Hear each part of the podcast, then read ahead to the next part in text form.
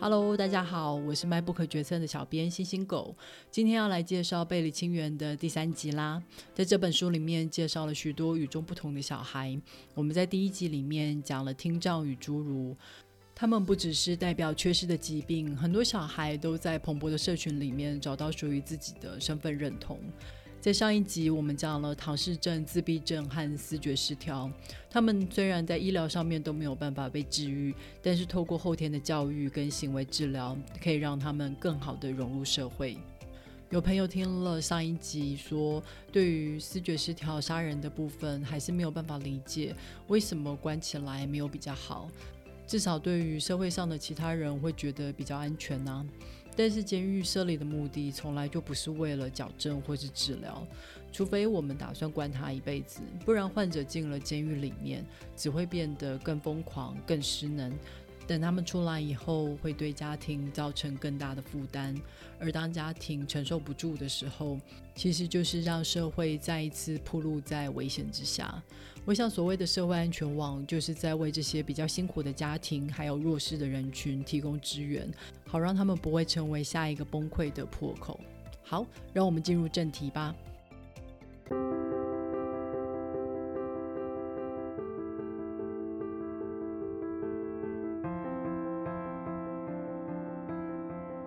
今天要讨论的两个族群，一个是因为强暴而生下的小孩，另外一个是成为罪犯的小孩。他们的处境都特别的艰辛，因为往往父母本身就已经摇摇欲坠，所以能够提供给孩子的资源非常的有限，那就更别提社会的有色眼光了。一直到十八世纪以前，社会一直把强暴跟奸淫视为同罪，换言之，被强暴的女生她并不被视为是受害者。即使后来我们渐渐正视了性侵的严重性，我们还是会要求女生需要去证明自己真的有反抗，才叫做被强暴。所以像是全是性侵或是婚姻内里面非自愿的性行为，因为被害者他可能没有明显的拒绝或是逃脱的举动。所以就会让加害者被判得很轻。举例来讲，一般性侵的刑期是三年以上十年以下，但是全市性侵的刑期却是六个月以上五年以下，这是一个非常明显的漏洞。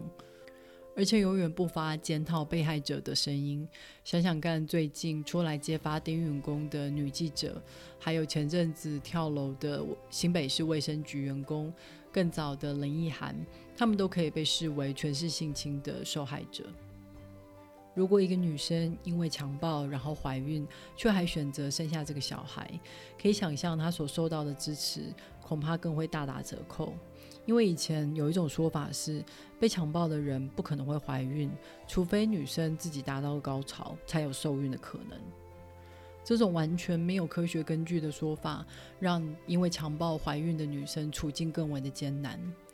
但是，即使我一样身为女生，我也对此有同样大的疑问：为什么不选择堕胎呢？这个孩子的存在，不是时时刻刻都在提醒你暴力事件的存在吗？书里面的访谈提到了一些原因，有的人是因为之前有堕过胎，虽然这一胎不是出于自愿，但是他们决定不要再堕胎了。那有的人是打算生下来以后交给别人领养，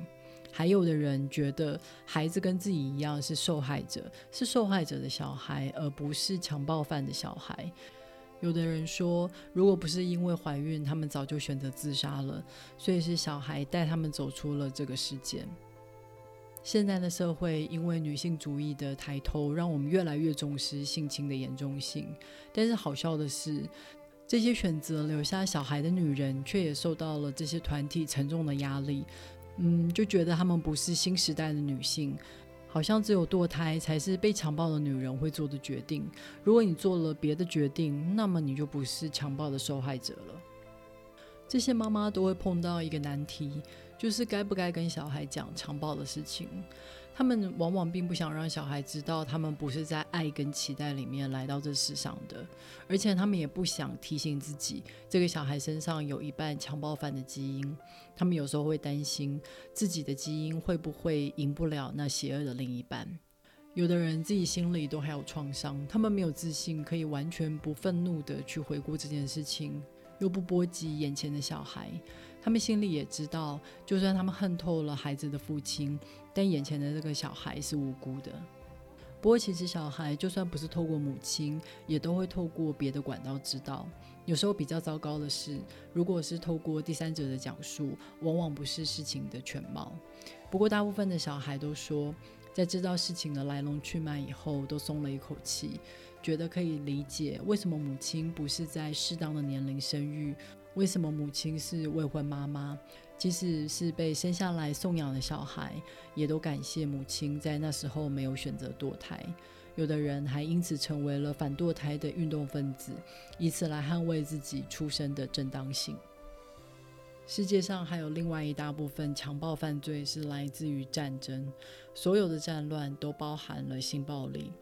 因为性暴力代表了征服，还有羞辱。举例来讲，在卢安达大屠杀里面，胡图族的人甚至刻意的让有艾滋病的士兵到处去强暴图西族的女性，目的就是为了让图西族全面性的死亡，不只是这一代，还有下一代。这些被强暴的女人，即使好不容易活下来，也会受到社会很大的歧视，更别提他们因为强暴而生下的小孩。这些小孩都一再的提醒了社会他们所经历的伤痛，没有人想要正视他们的存在。有的小孩甚至因为无法定义父亲的国籍，所以成为没有国籍的人，连基本的人权都没有。这些悲剧都延续了好几个时代，没有办法结束。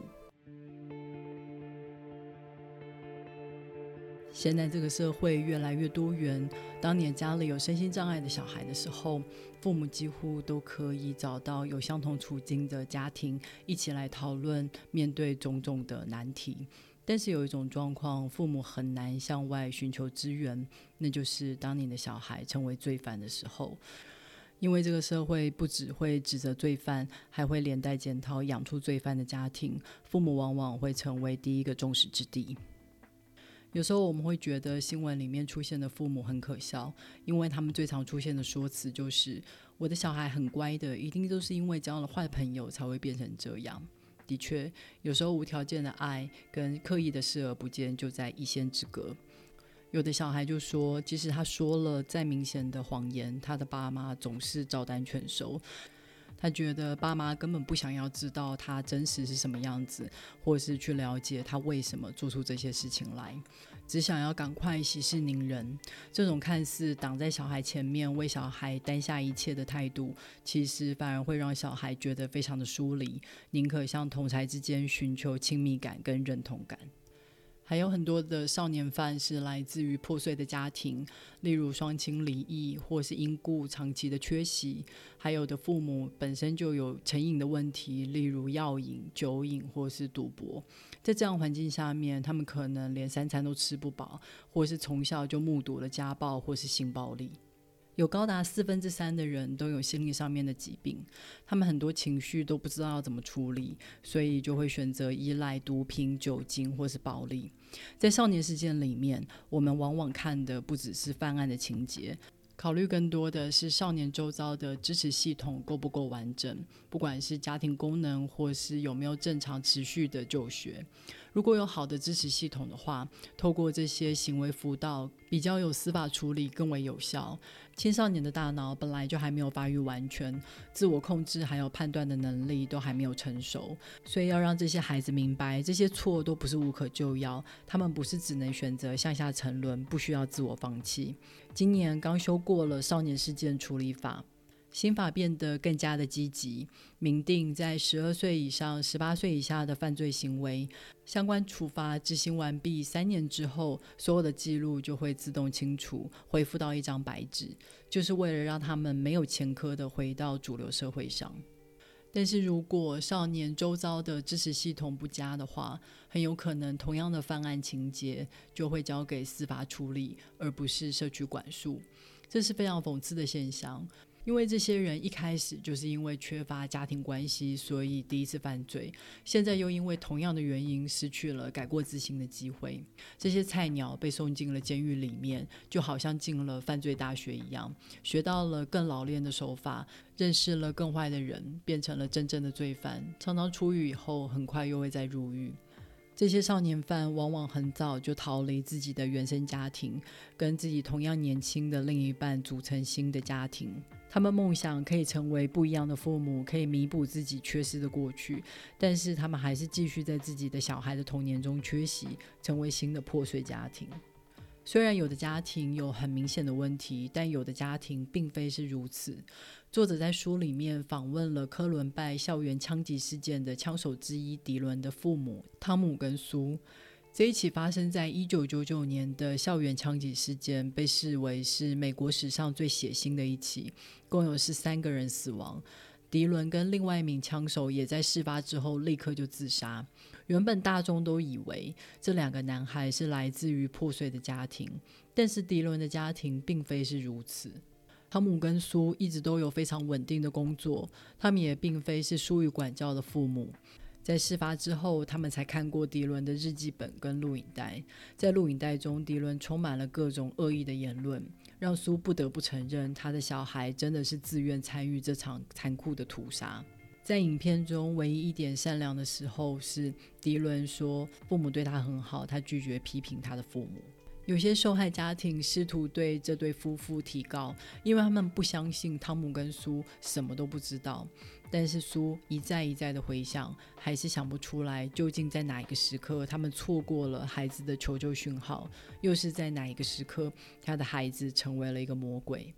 他们现在还是住在原来的小镇，因为他们即使搬了家、改了名，他们仍旧是那个凶手的父母。但是在这里，至少还有人喜欢过苏跟汤姆，还有人认识还没有变成杀人凶手之前的迪伦。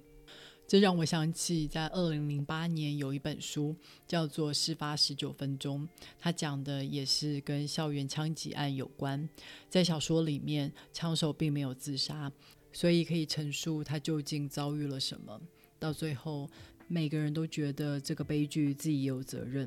这就是社会所要一起承担的代价。虽然做出异常行为的是别人，但是我们生活在同一个社会里面，这个社会里面有些成分滋养了这些人黑暗的内心，并且让他们觉得他们无处可逃、无法可施。如果我们的社会不做出改变，不生出与之对抗的正面力量，那么同样可怕的事情就有可能再度发生。好了，《背离清远》这本书我们就介绍到这里，还有一些章节我留下来让大家自己去看看。如果有兴趣的话，别忘了透过 MyBook 决策的导购链接来购买这本书，网址是 triple w 点 mybook 点 tw。也别忘了去 Apple Podcast、Spotify 或 First Story 上面五星推报订阅订起来。